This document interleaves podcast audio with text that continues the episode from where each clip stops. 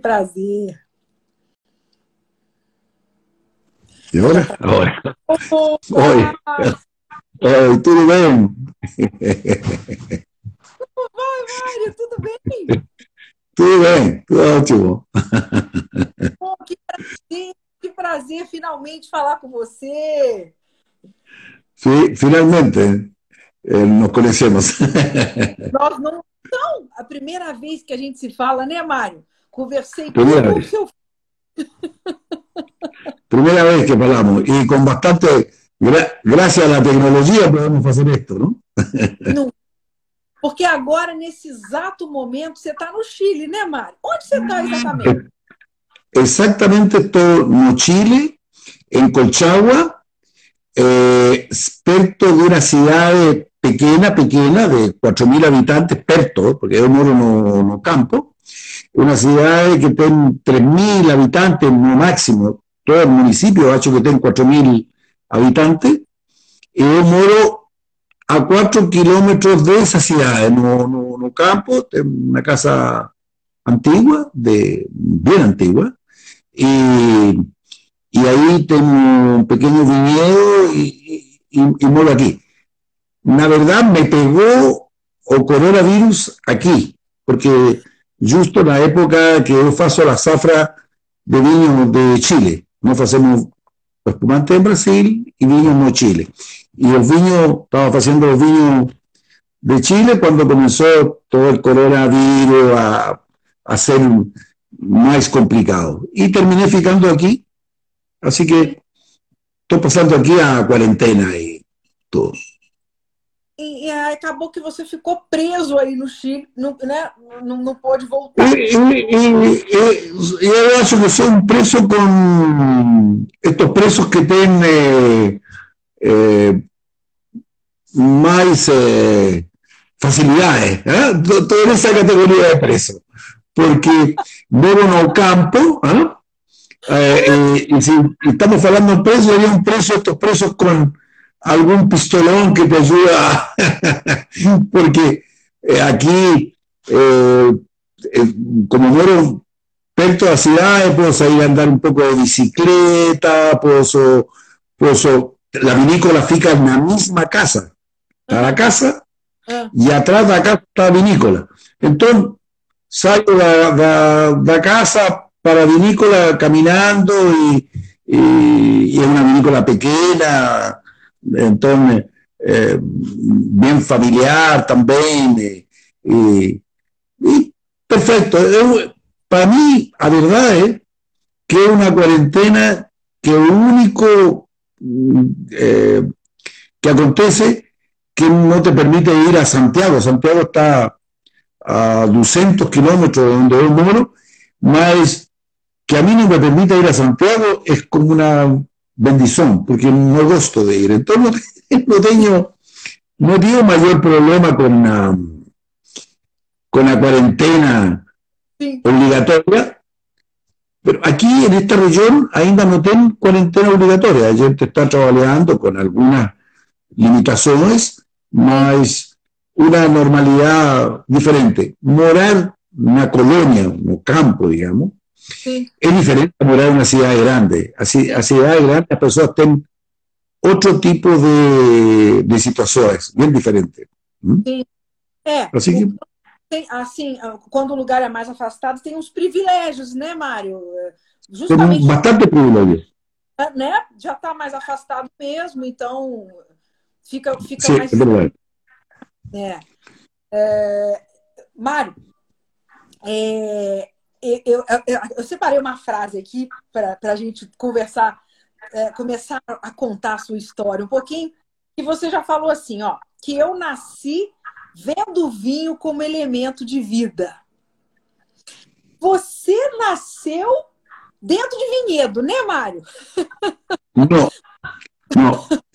Es interesante. Eu não nasci dentro de um vinhedo. Eh, eu tive sempre contato muito perto com, el, com a agricultura. Ah, ¿no? Y la verdad es, mi pai trabajaba en la minería. Mi pai trabajaba en la minería, no Chile. Mi Ah. pai era, eh, eh, era un ingeniero de minas, entonces trabajaba en minería. Solo que la minería se, se ejerce en, en el campo.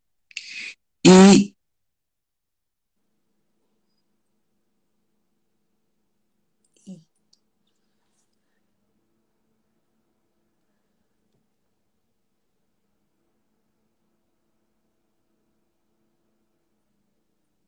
o sinal falhou para mim.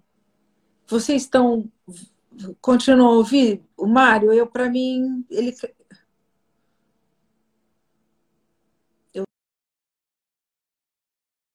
vendo a imagem congelada, ah, ele caiu. Para mim agora ele caiu, gente. Eu não estou vendo o problema, teve um probleminha, é, falhou para mim também. Eu sempre pergunto se vocês também estão vendo. Isso, Augusto, porque às vezes trava só para mim e eu fico sempre naquela, né? Só, só para mim e tal. Ele, ele caiu aqui, ele deve voltar. Que simpatia. Gente, primeira vez que eu falo com ele, primeira vez. Conversei tudo com o Daniel antes. que legal! Que legal, muito bacana, muito bacana. Ele vai voltar aí, deve voltar aí. Você, então, eu, só para falar com vocês, ó, eu tô com um Cave Brut. É o que o mesmo que ele tá lá. Estamos degustando esse vinho, esse, esse, esse vinho maravilhoso, produzido em Pinto Bandeira, Brasil. Ele é uma simpatia, né? Vamos esperar voltar. Daniel às vezes dá uma notícia aí. Essa, essa coisa de sinal do Wi-Fi é complicado.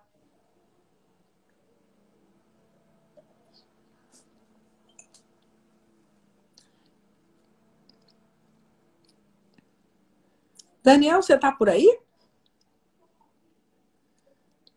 Tá, tá. Você tem alguma. Então, é, é, é a primeira vez que eu estou degustando esse. Vou, vou, vou virar para mostrar para vocês. Aí, ó. É esse que nós estamos aqui, o Cave Gás Brut, produzido em Pinto Bandeira, no método, pelo método tradicional. Mas não vou falar nada, não. Deixa ele falar, né? Ele é que vai contar tudo sobre. É, então. E, e, e é muito tráfego, mas também existe problema de ele tá, como ele está explicando, num lugar mais afastado. Então pode ser também isso, né? Não é aquela coisa muito muito de estar numa na, na metrópole, na cidade grande. Então, o problema de Wi-Fi pode ser um problema para ele também.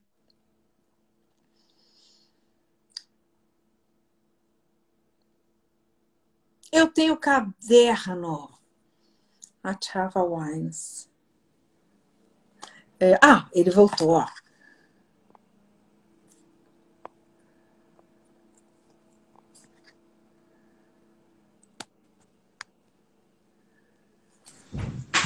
Oi, Realmente. O Daniel falou que. Bem, de qualquer forma, como você fica mais afastado, o Wi-Fi tem, um, tem certos. Né, né, Mário? Sim, e justamente hoje, que aqui não, não acontece muito, eh, estamos com o clima um pouco eh, ameaçado chuva.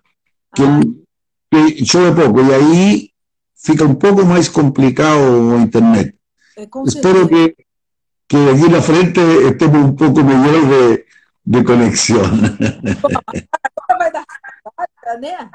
Eu estava aqui é, é, mostrando para eles que a gente está tá, estamos degustando Cave, Cave Gás Brut, não é isso?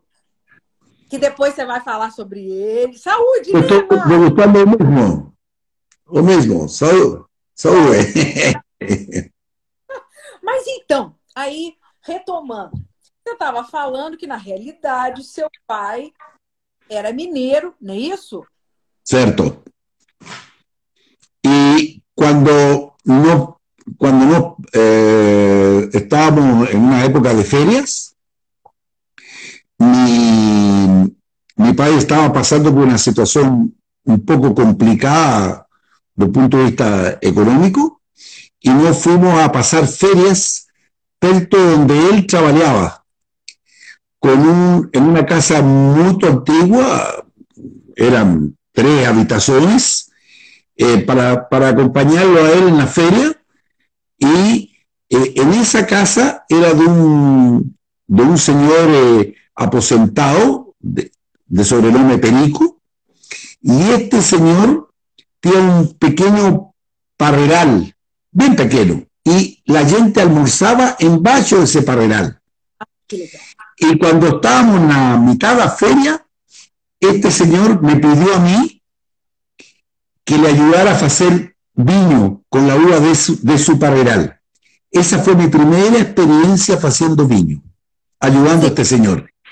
Adoré, me encantó, porque él me, me enseñó eh, de los aromas, de cómo fermentaba, etc. E me marcou muito isso. E você era pequeno, né? Você tinha 10, 11 anos, você era um molequinho. 10 anos, 10 anos, tia. 9 para 10. 10 Así que esa fue mi primera experiencia en la industria vinícola. E você Com este acha. E a sua vontade de fazer vinho, você acha que aconteceu a partir daí? Sí, me marcó mucho, mucho, mucho, porque era un señor muy especial, que além de eso era como, era un tío de dos, porque cuando yo nací, mis dos habían fallecido. Entonces, él era como, y, y hizo el papel del bebé que nunca tive, más, eh, era muy doce como persona, y além de eso, explicaba muito bem, eh, te enseñaba muito bem, te, eh, eh, era muito didáctico. E, e, eu me apaixonei porque aconteceu que ao ano, ano seguinte, meu pai continuou com seus problemas eh, econômicos e voltamos a ir a passar férias ao mesmo lugar. Tá. En la mitad de esa feria, mi pai halló una veta en la mina y, y fue un- una cosa increíble. Y él era un poblado muy pequeño que se llama Caleu. Y, y fue una cosa increíble. Y ahí mi pai decidió hacer una gran fiesta, fiesta grande, así, para lo que era el lugar y eh, invitó sus hermanos y sus cuñados para ir a ese lugar. Que ahora usted va de Santiago a ese lugar en dos horas. En la época eran cuatro horas y media, cinco horas de viaje. Entonces, precisaron ir y era un vilaje, un vilar, eran 15, 20 casas no máximo que tenían en lugar. Y mi país invitó a toda la gente. Y decidió hacer una comida. Y cuando estaba en la mitad del almuerzo, lo único que pidió mi pai, que gustaba de vino, mi pai gustaba mucho de beber vino comiendo, mucho. Entonces, en ese intertanto, os- el hermano de él, que era el encargado de llevar vino, le dio un poco de vino. El vino faltó en la mitad de la comida y ahí no había más vino. Y en ese momento este señor Perico ofreció el vino que no habíamos feito el año anterior. Ahí mi pai brincó con él y le dice, Perico, yo vi como ustedes hicieron el vino, porque la verdad era, eh, el vino ese fue feito en una, en una jarra de, de, de de barro, de forma muy artesanal, que es, es una forma que ahora está nuevamente como última última experiencia para hacer vino en, en, en jarras de, de, de greda. A mí me da un poco de, de río un poco porque cuando yo hice el primer vino fue justamente así, porque era como se hacía en la época. Entonces, eh, y él eh, ofreció el vino. Ahí el vino teníamos guardado el vino en garrafones, bacho terra. Uhum. Y él me pidió a mí para ayudar a tirar un par de garrafones que, que tenía ahí en Bachoterra.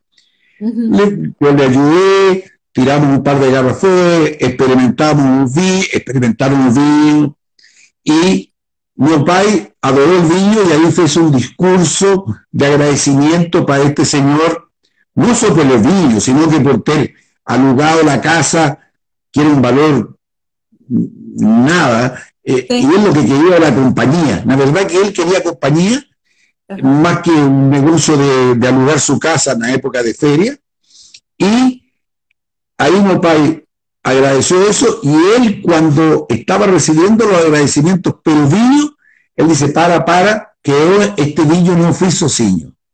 Me tiene un ayudante. Y me pegaron a mí la mesa donde, donde estaba con todos los primos míos, ¿ah? ah para ir a recibir también, eh, digamos, las congratulaciones por el pelotino que yo te ha sido, soy Iván. Y yo he una experiencia maravillosa que me marcó mucho, porque eso es lo maravilloso que he entendido de los viños, que sé, chavalla el viñedo,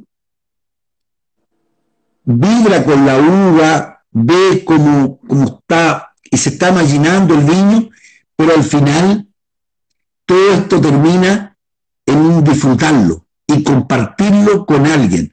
Y eso yo lo aprendí en esa experiencia, que al final un trabajo que José hizo un año antes terminó siendo motivo de felicidad compartida con otras personas. Por eso que yo adoro esta profesión. Caramba, mas que coisa. Eu tô até arrepiada. É isso, né? O sentido todo do vinho é esse, né, Mário? compartilhar, né? Agregar. Exatamente. É, é muito, muito bacana. E aí, a partir daí, e, e, quando foi que você começou a. Com que idade você começou a estudar? Porque você é. Aí você tem formação. E, e, claro, eu sou engenheiro agrônomo. Engenheiro agrônomo. E, claro, e quando. Porque sempre adorei. Você, para ter uma ideia, eu não consigo morar em cidade. Não. Não, eu não moro em cidade. Não, não, não, não, não, não, não consigo. Eu tenho colegas que moram em cidade. Eu gosto e adoro morar no campo. Tá. Isto é como gosto morar. Bom, então eu sempre tive grande afinidade com a, com a agricultura, com a agronomia. Se bem meu pai trabalhava en Minas, mis tíos eran agricultores. Y uno de los tíos en, en Ovalle era un tío político. En Ovalle producía uva para hacer pisco. Uva, el pisco es un destilado de uvas moscateles. ¿ah? Y, entonces yo tenía un poco esa, mm, eh, eso de, como, como de crianza que siempre me duré en ese medio. Cuando decidí estudiar agronomía y comenzó, llega vos como a tercer año, cuarto año de agronomía, y vos tiene que escoger a especialidades. Ahí yo no tuve la menor duda. Iba a seguir viticultura y enología. Y después me especialicé en eso. Por eso que terminé haciendo eso. Pero mi primera experiencia me marcó siempre, toda la vida, de que usted puede hacer un vino solo teniendo la materia prima y la voluntad de hacerlo. Me marcou sempre isso. Muito bacana, muito bacana. E você come... aí feita a, a, a sua a, faculdade, né.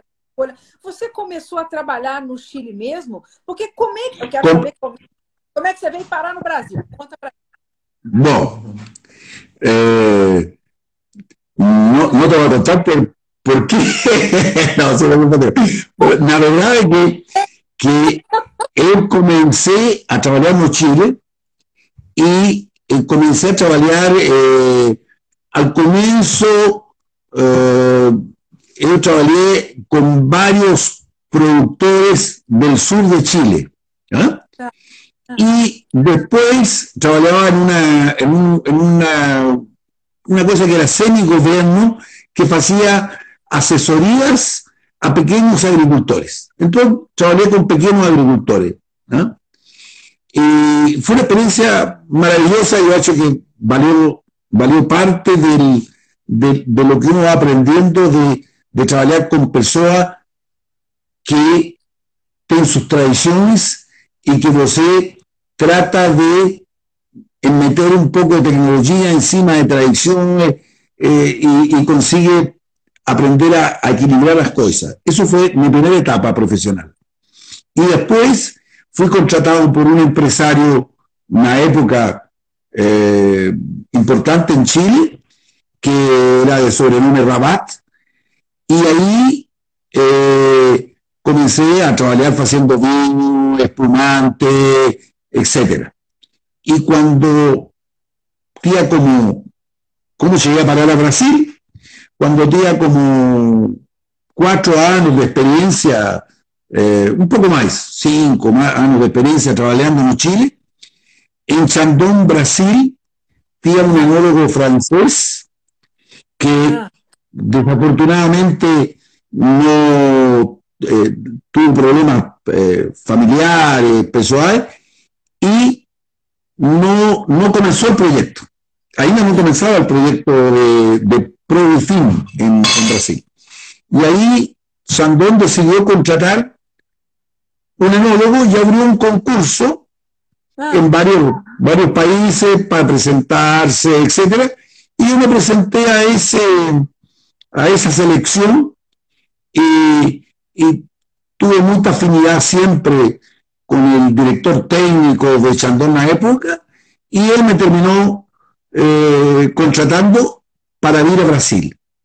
Y yo llegué a Brasil con la idea, la idea que yo tenía en la época era, voy a pasar un par de años en Brasil, ah. dos años, aprovechar de ganar experiencia con Chandon en Francia, etcétera, y, después voy a voltar a Chile. Eso fue lo que yo pensaba antes de ir a Bento González. Lo que me aconteció después es otra historia, porque llegué a esta región amor a primera vista. ¿Você acredita en amor a primera vista? Então, acho que agora eu tenho que acreditar. Absolutamente. Amor a primera vista, llegué, me encantó la región, me encantaron las personas en la región, fui muy bien tratado. Eh, todo, lo, que lo que envolvía esa región a mí me fascinó. Y después, que fue el primer vino base y el primer espumante, una, una con la materia prima que estaba disponible en la época, que cuando la vi, yo digo, esta materia prima, ¿qué va a salir de aquí? Y después veo producto, ahí yo pensé, aquí estoy en una región maravillosa. Yo aquí tengo que comenzar a pensar en hacer algo, algo más que ser eh, o sea, aquí hay algo para hacer, algo eh, eh, extraordinario, porque en la época el, grave inconveniente, eh, que ahora no es, pero en la época los desafíos era que la viticultura era, era muy diferente. La viticultura evolucionó. Yo estoy hablando de los años 77, imagina. en, ese año llegué a Brasil. Entonces estamos hablando de toda una diferencia extraordinaria. Y me enamoré tanto que decidí hacer un investimento y salí a procurar un lugar donde plantar mi propio viñedo con la idea de vender agua para Chandón. Esa fue la primera, la primera idea. Después me entusiasmé con la experiencia que yo tenía de pequeño, digo, voy a hacer un poco de espumante, y ahí comenzó la historia de, de Cabe e, Dessa forma. Mas você. É isso, eu ia te perguntar justamente isso. A tua ideia, quando você pensou assim, nossa, eu preciso fazer vinho nesse lugar, nesse lugar. A sua ideia foi sempre espumante? Sempre. Sempre. lo que acontece es lo siguiente. De facto, el primer viñedo que yo planté fue Chardonnay. El primer viñedo que planté fue de Chardonnay pensando en hacer espumante. Ahora, acontece que usted tiene que estar en el contexto de la época. En el contexto de la época era imposible que yo consiguiese sobrevivir o que el negocio, porque eh, si usted no hacía vinos también. Ah. Y durante bastante tiempo, yo comencé haciendo espumante y hacía vino para equilibrar un poco la estructura del negocio. Que, pero lo demás, eh, estamos hablando de, de, un terror específico, de algo pequeño. Eh, vos para tener una idea, no es como vinícola, eh, somos una vinícola de tamaño medio a pequeño en, en, volumen, en comparación con cualquier otra vinícola que tenga los mismos años. ¿eh? No, no, tenemos 40 años y, en los últimos 7 o 8 años no hemos crecido en volumen. Lo que sí, eh, o que sí estamos interesados en, crecer en imagen, en marca, en, en valor, en, en, en, producto, etc. Más, cuando comencé, era necesario ter vino para vos equilibrar las cuentas. Y, y, y como al final es bon, es bon esto de, de ir, de vagar, yo he hecho interesante, porque esto de ir de vagar fue que mis hijos, los tres hijos, Daniel entre ellos, Daniel que se conoce más, yo hecho, eh, vivieron esto eh, cada año como nos, en forma muy de vagar, subíamos un, un, crecíamos un poquinho, más todo mucho, mucho devagar en cuanto a crecimiento. Y ellos se fueron integrando a todo, a todo lo que significa la, la, la industria del vino como un estilo de vida, no como un negocio de una empresa, sino que un estilo de vida y eso es lo importante, yo en, en, en, en lo que no hacemos, es, es, que nuestro estilo de vida es vivir eh, en base a lo que hacemos, en compartir lo que hacemos con los consumidores, en, eso es, es, lo que queremos, lo que disfrutamos. ¿Y por qué estamos donde estamos? Es simple, porque en la época yo ah. pensé Aquí se puede hacer la mejor uva para hacer el mejor espumante del nuevo mundo. Eso lo que. Y es más, hasta el día de hoy, digo que no me equivoqué. Cuando yo pienso que en esta región los lugares correctos son los lugares para hacer los mejores espumantes del nuevo mundo. Insisto que eso no me equivoqué. Me he equivocado en muchas cosas en la vida, pero hecho que nisso, creo que não me equivoquei. No caso, o que, o que, que você encontrou de especial? Que, que, o que, que então conta para as pessoas o que, que tem de especial em Pinto Bandeira que faz uma região tão especial para espumante. O que, que você descobriu? Eu creo que, creo que Pinto Bandeira e várias localidades da Serra Gaúcha Eh, en Pinto Bandera tiene varios sectores que cumplen esa condición. Mas yo siento que en la vida usted tiene que ser en algunas cosas muy pragmático. Y la primera vez que yo fui a ver la región de Champán, mm.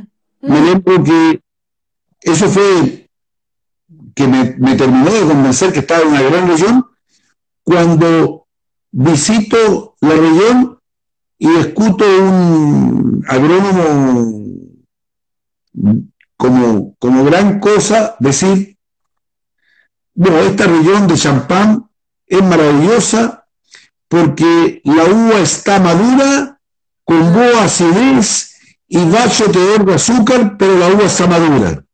Ah, Y digo, no, es exactamente lo mismo que acontece en la región de la Sierra Gaúcha. El Chardonnay el Pinot Noir están maduros, maduran perfectamente bien, con boa acidez eh, y con vaso de azúcar, que es la condición para hacer espumante. Es más, ¿por qué existe el champán? Que es la segunda pregunta que uno se tiene que hacer. Existe el champán en la tentativa de él querer hacer un viño tranquilo. aham. Y, y ahí es toda la historia de un periñón, etcétera, que es muy interesante. Mas, la verdad, eso me terminó de convencer. Ahora, que es igual a la región de champán, no. ¿Interesa que sea igual? También no interesa. Porque No. lo que interesa es que tenga la personalidad del producto del espumante brasileño.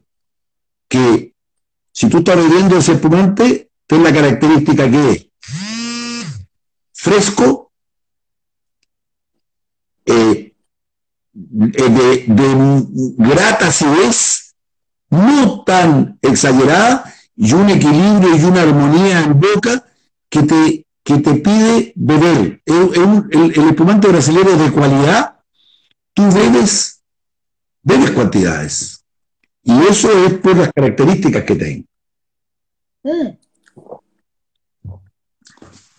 Eu ia te perguntar nas- exatamente em relação a isso, da criação da, da o que que, o que que você considera, Mário?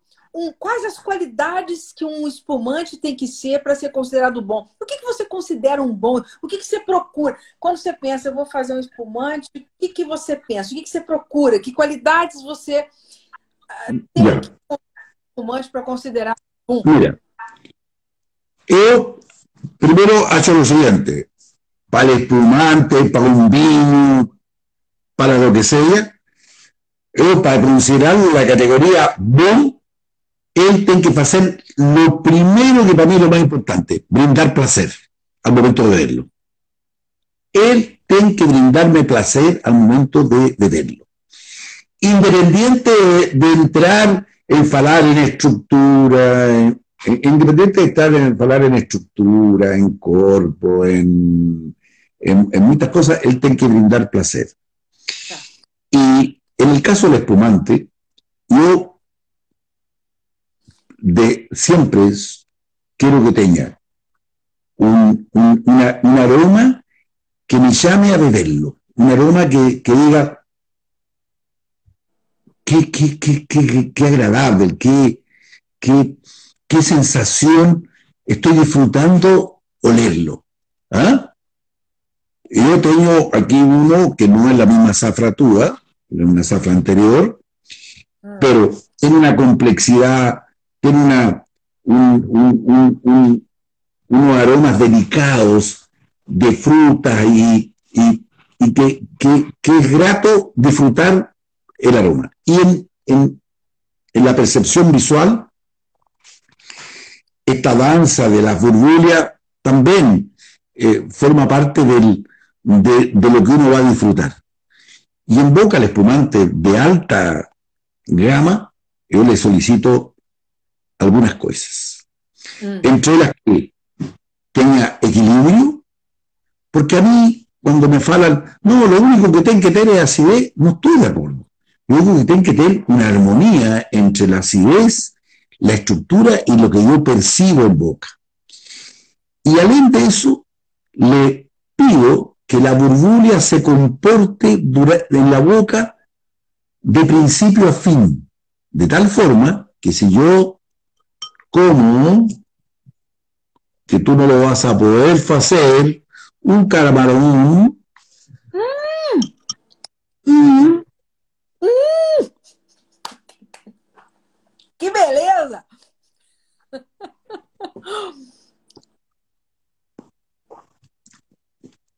el sabor del camarón, con el espumante, con esa burbuja que va hasta el final, me echó la boca con un, y, con, una sensación de, de agrado y de equilibrio fantástico. Para mí, los espumantes de cualidad, tú puedes comer de principio a fin.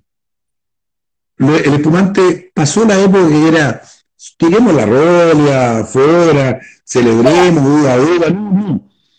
Es, es para disfrutarlo en cualquier momento. Entonces, yo, por ejemplo, digo que una combinación maravillosa puede ser camarón. Esto yo lo preparé algo, algo que me, que me encanta y con, con, eh, con espumante y es fantástico, me estoy dando un, ¿cómo se dice? Un presente, un presente para mí. Y, yo he hecho que eh, los espumantes de cualidad tienen que tener fondo de boca y tienen que echar una sensación placentera en la boca.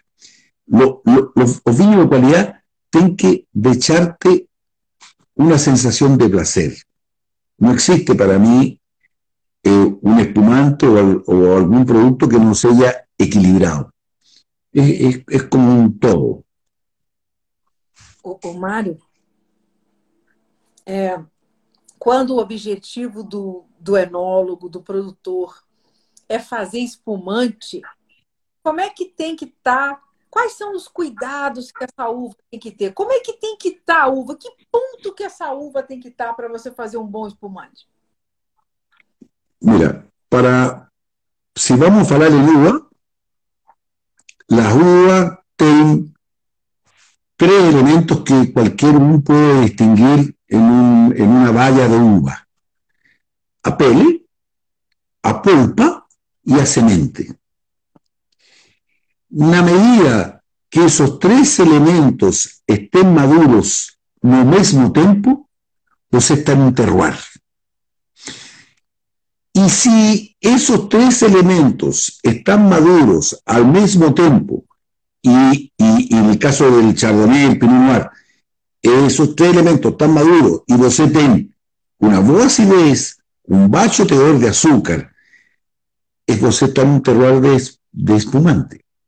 Si el mismo Chardonnay están los tres elementos maduros, más con un teor de azúcar alto, y con una acidez más baja, você probablemente está en un lugar o en un terroir para hacer un vino chardonnay de alta cualidad, de alta gama. Si yo estoy en un lugar para hacer un vino chardonnay de alta gama, ¿qué es lo que tengo que hacer? Es un vino chardonnay de alta gama. Si estoy en un lugar que es apropiado para hacer un espumante de alta gama, no tengo que pretender hacerlo otro, sino tengo que pretender hacer espumante. Y por eso que yo digo que los terroirs son específicos. El terroir al final es el, el, lugar, a variedad, y lo que el hombre hace con él. Si yo un terroir que es destinado para hacer espumante, quiero hacer otra cosa, desvirtué ese concepto. Entonces, por eso que los son específicos.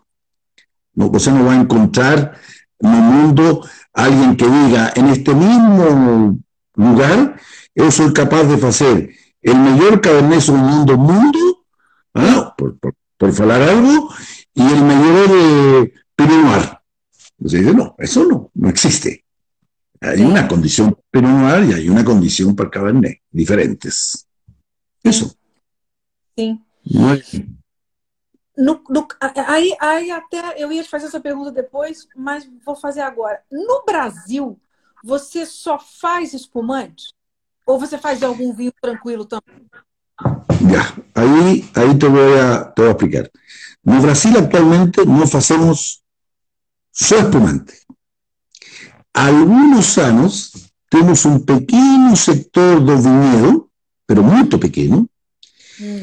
que es de Pinot Noir, que en algunos años ese Pinot Noir madura con un grado un poco más alto, y esos años hacemos un poco de vino Pinot Noir.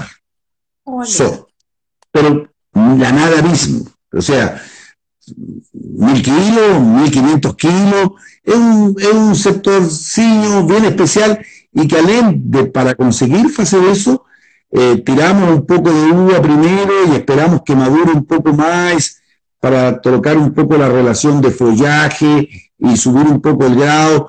Más es una cosa de que, nació eh, porque no tengo un gran amigo, que Steven, que el, el de él era enamorado del Pinot Noir y en un momento dado el filho de él falleció en una avalanche Ah, meu Deus. y decidimos hacer en memoria del filho de él unas pocas garrafas de Pinot Noir Nossa.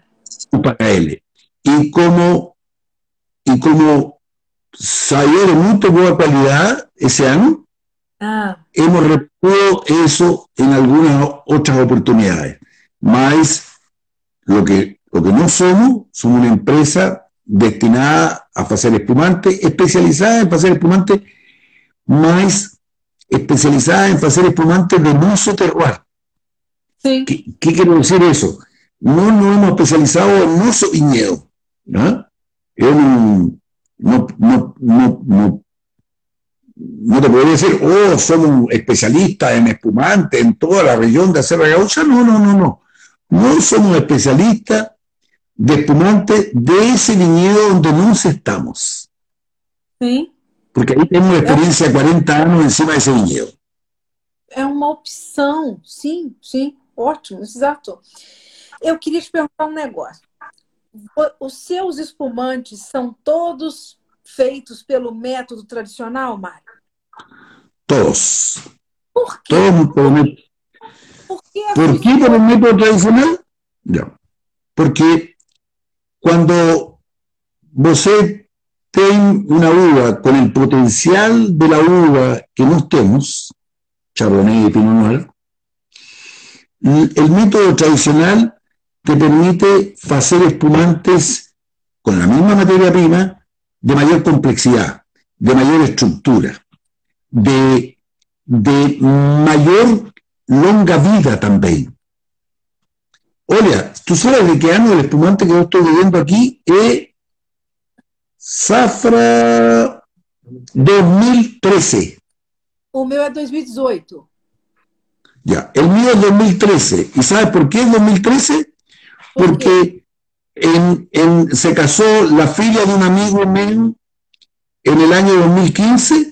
Yo troce de garrafa para dar de presente porque él lo único que me pidió, me dice, no quiero que mi filla se case en el, en el casamiento de ella un espumante que yo no goste. Olha, Te quiero comprar el espumante. Y como es muy amigo de él, no. No, yo no te voy a comprar. Mi pre- el presente de casamiento da familia, porque mis hijos son muy amigos también la fila de él, va a ser espumante. Y hice una importación de espumante para mí, para dar de presente para ese casamiento. Evidente, trozo unas cachiñas a más y el espumante que yo bebo en Chile. Este 2013 está fantástico, se conserva bien, etc. Esa calidad de materia prima con el sistema tradicional te permite que el espumante tenga una longa vida, pero además sea de mayor complejidad. El método Charmat, que tiene sus características, es para hacer espumantes más joviales, más frescos, más, eh, eh, yo diría, más prontos, ¿ah? Eh, y más, eh, que beben más rápido también. Ahora, cuando estamos hablando de este tipo de espumante, estamos hablando de otro grado de complejidad, de otro, de otro comportamiento hasta de la burbulia, se comporta diferente en un tempo. ¿ah? Si tú estás bebiendo tu espumante, yo estoy bebiendo otro, seguramente si botas un gol en la boca va a ver que la burbulia te acompaña hasta el final. Siempre. Y eso es eh, complejidad.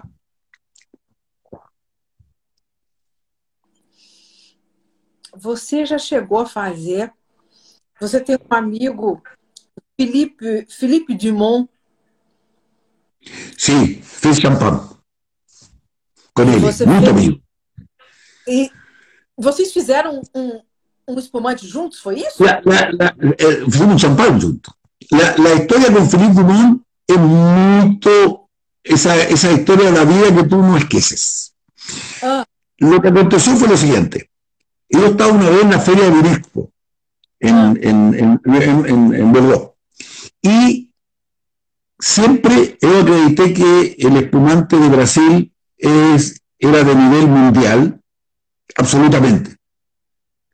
Eh, y, y, que podía concorrer con cualquier espumante del mundo. Entonces, como era la feria de Bordeaux, yo le di una cachina con seis garrafas ah. para la feria, con la idea de abrir mi espumante y experimentar otros espumantes de Nueva Zelanda, Australia, lo, lo que pareciera por ahí, junto con helado. Es decir, vamos a ver ah. qué acontece si están uno frente al otro.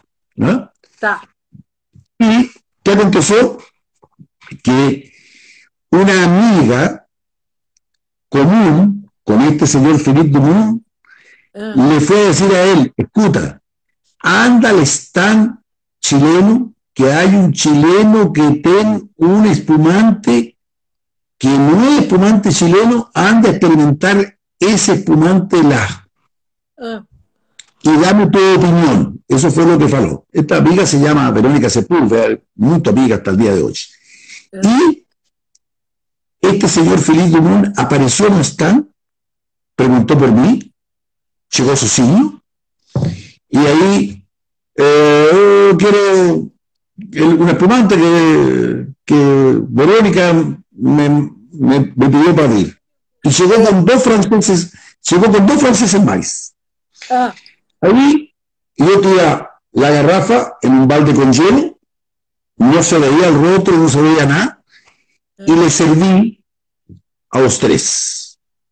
Ahí este Philippe Dumont olió a mí me dice, estás de brincadera, esto no es brasilero, esto no puede ser brasilero, esto es de algún champán. Oh, oye, oye, eso. Yo vine, abrí y le mostré la garrafa. Y oleaba la garrafa, decía, no puede ser esto. Y Brasil produce, ni sabía que Brasil, él ni sabía que Brasil producía, tenía una región de, de vino y que producía espumante. No tenía la menor conciencia de eso. ¿Y qué aconteció? Que él ficó tan impresionado que me dice, yo quiero visitar esa región. Caramba él es propietario de un primer club. No son muchos los primeros clubes, él es propietario de un primer club. Y bueno, si tú vas lá, bien recibido, yo tengo una casa, te puedo hospedar en mi casa, no tengo problema. Eh, la verdad, nunca imaginé que él iba a aparecer. Un día estaba en la mitad de, de, una zafra, ¿eh? el teléfono y este señor Felipe Dumont estaba en Porto Alegre a 100 kilómetros para ir a visitarme. Y llegó con la, con la novia que él tenía en la época, que era propietaria de un gran club, la novia. Ahí llegaron, se hospedaron en, en una casa ahí en medio de los, viñedos, que espero que algún día lo sé con esa y, y, y pueda estar lá porque va a adorar, porque esa región es muy bonita los paisajes son muy bonitos, etc. Y se, hospedó allí, vio cómo trabajamos, ficó impresionado con la materia prima, con todo, y él me dio la idea y me dice, Mario, ¿por qué no hacemos un champán a cuatro manos? Caramba. El nuevo mundo con el viejo mundo. Y ese es el motivo por el cual yo ese champán de un Gaise, Gaise Dumont en realidad. Y, y, fui a Francia, hicimos la experiencia, trabajamos juntos, etcétera, etcétera, etcétera. Y eh, él es sensacional, un, francés eh, de, esto, de, de, la, de una ciudad pequeña, que es Chimile Ross, y, y, y, la vinícola de él fica en baixo da, da casa, como, como son las cavas en la región de Champán. Y, y para mí, él tiene una frase que me marcó, de las, las frases de él. Mm. Un día estábamos experimentando el viño base de, de, de champán, y él pega la taza, estábamos experimentando el viño base, y bien serio me dice, Cuta,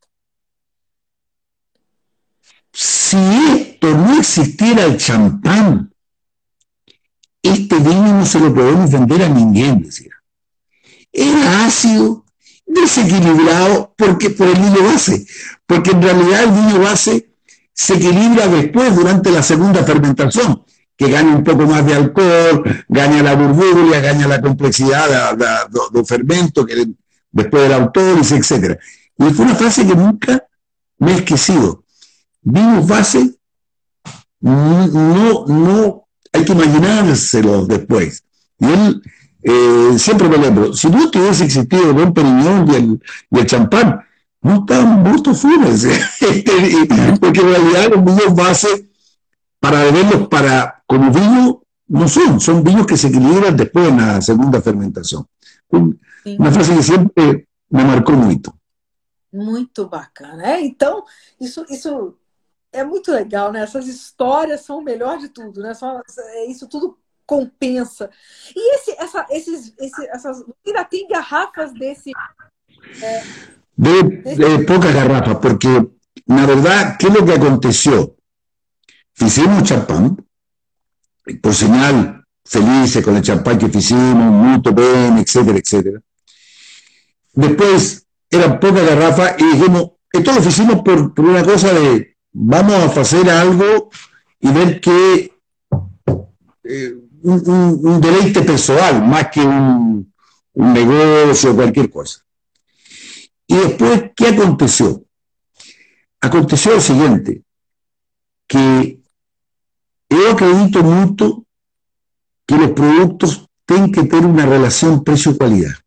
Uh -huh. Que você tem que ter um preço e que tem que ter uma qualidade. Uh -huh. El champán era extraordinario. Hicimos con todo el cariño, un primer cru, que... más nos, los costos que tenía que hacer ese champán, etc. Y lo que teníamos que vender, si botábamos un lado los espumantes que no hacemos de alta gama, no pierde paile. En, en cuanto a calidad, solo lo conseguimos hacer y entregar con un costo bien menor. En la relación precio-calidad, yo digo, existe grande champán. Existe grande champán, no tengo la menor duda.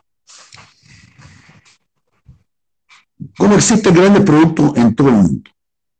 Mas cuando estamos hablando en espumantes de alta calidad brasilero, una relación precio-calidad son imbatibles. Es mucha calidad que tienen para el precio real del espumante brasilero que se practica. Estoy hablando de los espumantes de alta gama.